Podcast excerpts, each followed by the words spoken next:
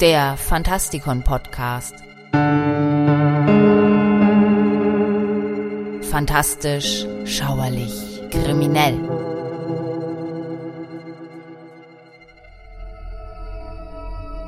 Hallo Freunde draußen an den Radiogeräten und willkommen zu einer weiteren Folge in unserem Fantastikon Podcast. Mein Name ist Michael Percampus und heute geht es um die Bell-Hexe.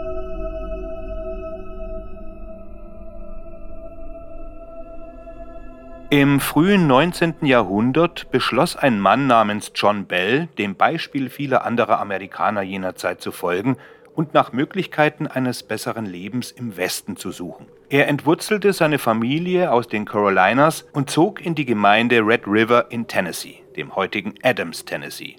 John war in Tennessee sehr erfolgreich. Er erwarb eine große Menge Land und ein großes Haus, um seine Familie zu beherbergen. Außerdem wurde er ein hochrangiger Beamter seiner örtlichen Kirche.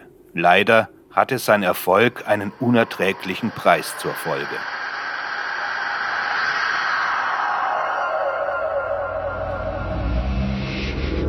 Der Spuk begann erst 1817, nachdem sich die Bells bereits einige Jahre in ihrem neuen Haus niedergelassen hatten. Eines Tages inspizierte John seine Ernte, als er etwas Seltsames auf seinem Feld entdeckte. Langsam und mit seinem Gewehr bewaffnet näherte er sich dem vermeintlichen Tier. Die Kreatur war eine Abscheulichkeit der Natur. Sie schien den Körper eines großen Hundes zu haben, aber mit einem ungewöhnlichen Kopf, der an ein Kaninchen erinnerte. John gab mehrere Schüsse auf das Tier ab, bevor es sich von ihm entfernte. Er dachte sich nichts dabei, denn Waffen waren zu dieser Zeit nicht für ihre Treffsicherheit bekannt, und so nahm er an, dass er das seltsame Tier verfehlt hatte.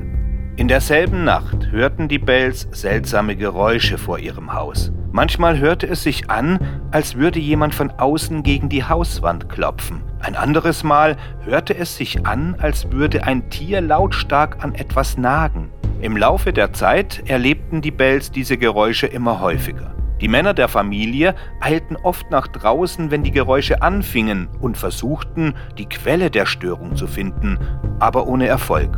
Eines Tages verlagerten sich die Geräusche in das Innere des Hauses. Die Kinder begannen zu behaupten, dass sie nagende Geräusche aus ihren Zimmern hörten und Probleme beim Einschlafen hätten. Die Aktivitäten wurden intensiver, als die Kinder sich darüber beklagten, dass etwas ihnen die Bettdecke wegzog und ihnen die Kissen wegnahm, während sie versuchten zu schlafen. Mit der Zeit schien die unbekannte Präsenz an Stärke zu gewinnen. Bald hörte die Familie nachts eine schwache Stimme in ihrem Haus. Was die Stimme sagte, war nicht zu erkennen, aber es schien die Stimme einer schwachen alten Frau zu sein. Die Stimme wurde mit der Zeit immer deutlicher und sang Kirchenlieder, zitierte aus der Bibel und nahm manchmal sogar an Gesprächen teil, wenn auch die Stimme in diesen Diskussionen immer zynisch blieb. Das Wesen begann sogar, sich als die Hexe von Kate Betts auszugeben, einer ehemaligen Nachbarin, mit der John mehrere verbale Auseinandersetzungen hatte, nachdem ein Sklavenkauf zwischen den beiden schlecht ausgegangen war. Drei der ältesten Söhne von John Bell dienten während des Krieges von 1812 unter General Andrew Jackson in der Schlacht von New Orleans. Jackson war zu dieser Zeit, nämlich 1819, Bürgermeister von Nashville und galt als Familienfreund der Bells. Auf der Durchreise durch das Gebiet des Red River beschloss der künftige Präsident der Vereinigten Staaten, seinen alten Kameraden zu besuchen und auch seine eigene Neugier zu befriedigen, nachdem er von den Gerüchten über die Hexe des Bell-Hauses gehört hatte. Jackson kam auf dem Grundstück der Bells in einem von Pferden gezogenen Wagen an, der von einer Gruppe von mehreren kriegserprobten, persönlich ausgewählten Soldaten begleitet wurde. Als er sich dem Haus näherte, hielt der Wagen plötzlich an. Die Pferde bemühten sich, den Wagen vorwärts zu bewegen, aber eine unsichtbare Kraft verhinderte das Vorankommen. Jackson war zunächst wütend. Er brüllte seine Männer an und schimpfte über seine faulen Pferde. Nachdem er lange Zeit versucht hatte, seine Pferde dazu zu bewegen, den Wagen vorwärts zu ziehen, rief Jackson schließlich aus, bei den Ewigen, das muss die Bellhexe sein. Plötzlich hörten Jackson und seine Männer eine laute Stimme, die lachte und verkündete, sie könnten weiterfahren. Jackson war erschrocken und näherte sich vorsichtig dem Anwesen der Bells. Geschichtskenner wissen hier natürlich, dass ein Mensch, der versucht hätte, Jacksons Kutsche aufzuhalten, umgehend von ihm erschossen worden wäre, sodass dieses Wesen, das einen so abgebrühten Mann wie Jackson erschrecken konnte, wirklich beeindruckend gewesen sein muss. Jackson schaffte es schließlich in das Haus von John Bell, wo die beiden Freunde zu plaudern begannen. Sie diskutierten über die dringenden Angelegenheiten der damaligen Zeit wie zum Beispiel, was man mit den gewalttätigen Indianern, die gegen die Expansion nach Westen protestierten, und dem wirtschaftlichen Zusammenbruch tun sollte. Als plötzlich einer von Jacksons Männern scherzhaft erklärte, er sei ein Hexenjäger und könne John Bell von diesem Geist befreien. Die Bell-Hexe ließ sich das nicht gefallen und verprügelte den Mann vor allen Anwesenden körperlich. Jacksons Männer waren nun doch verängstigt. Sie baten und flehten Jackson an, das Anwesen der Bells zu verlassen und sich einen anderen Platz für das Nachtlager zu suchen. Doch Jackson zeigte sich von der Situation nicht verunsichert, sondern schien fasziniert zu sein und bestand darauf, dass sie über Nacht blieben. Am nächsten Morgen wurden Jackson und seine Männer in der nächstgelegenen Stadt von Red River gesichtet. Es ist unklar, ob er und seine Männer von weiteren paranormalen Aktivitäten heimgesucht wurde oder nicht. John Bell war eine prominente Persönlichkeit im Süden. Er wollte nicht, dass sich herumsprach, dass er und seine Familie glaubten, von einem Geist heimgesucht zu werden, aber er hatte bald keine andere Wahl mehr, als sich jemanden anzuvertrauen, als der Geist seiner jüngsten Tochter Betsy gegenüber brutal gewalttätig wurde. Das Wesen zog das arme Mädchen oft an den Haaren und schlug sie immer wieder und hinterließ Striemen und Handabdrücke auf ihrem Gesicht und Körper. Eines Nachts band die Hexe sogar Betsys Haare an den Bettpfosten. Dies verursachte Betsy selbstverständlich enorme Schmerzen und Qualen. John, der den Stress der Situation alleine nicht ertragen konnte, erzählte schließlich seinem engen Freund James Johnston, was mit ihm und seiner Familie gerade geschah. Johnston war selbstverständlich skeptisch gegenüber der Behauptung seines Freundes, erklärte sich aber bereit, im Haus der Bells zu wohnen, um zu sehen, was er von dem angeblichen Geist halten konnte.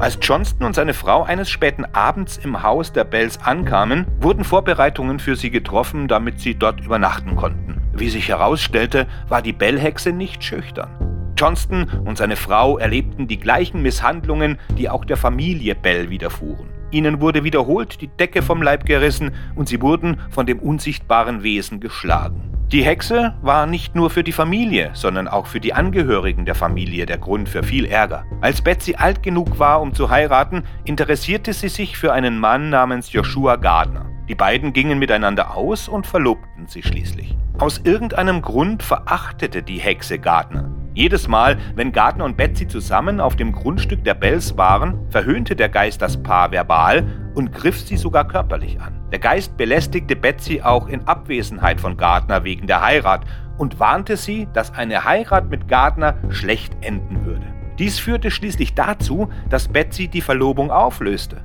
Aber so sehr die Hexe Gardner auch hasste, ihr schlimmster Feind war zweifelsohne John Bell.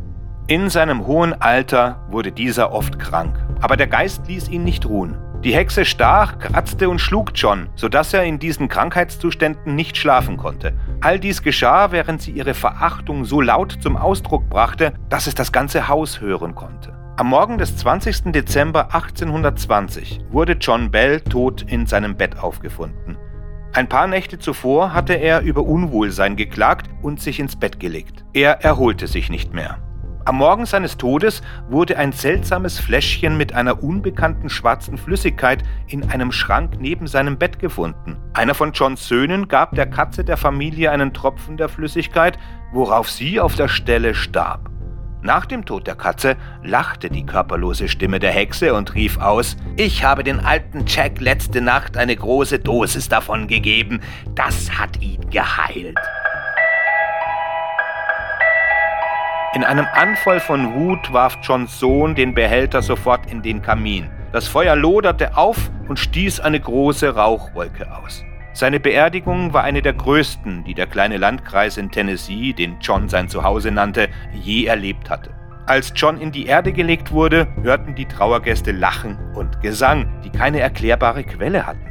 Nach Johns Tod war es eine Zeit lang ruhig um den Spuk. Einige Monate vergingen und der Geist kehrte zurück. Er begann zu Johns Frau zu sprechen und verkündete, dass sie in sieben Jahren zurückkehren würde. Sie hielt ihr Versprechen und begann erneut, die Bell-Familie zu quälen, wobei sie sich besonders auf John Bell Jr. konzentrierte. Bald darauf kündigte sie erneut ihre Abreise an und schwor, in 107 Jahren zurückzukehren, um die verbliebenen Mitglieder der Bell-Familie zu quälen. Dieses Jahr wäre 1935 gewesen und der nächste lebende Nachkomme war ein Arzt namens Dr. Charles Bailey Bell. Es ist nicht dokumentiert, ob Dr. Bell ihren Besuch empfangen hat oder nicht. Heute ist von dem alten Bell-Anwesen nicht mehr viel übrig. Ein beliebter Ort, um nach der Hexe zu suchen, ist eine Höhle auf dem Bell-Anwesen. Kameras und andere elektronische Geräte sind dafür bekannt, dass sie in diesem Bereich nicht funktionieren. Vor allem Kameras liefern Fotos, auf denen Nebel, Kugeln oder menschenähnliche Flecken im Vordergrund der Bilder zu sehen sind. Viele behaupten, dass die Hexe das Anwesen der Bells nie wirklich verlassen hat, sondern stattdessen in dieser Höhle wohnt. Das war's für diesmal. Ich hoffe, ihr hattet ein wenig Spaß und wir hören uns demnächst. Gehabt euch wohl.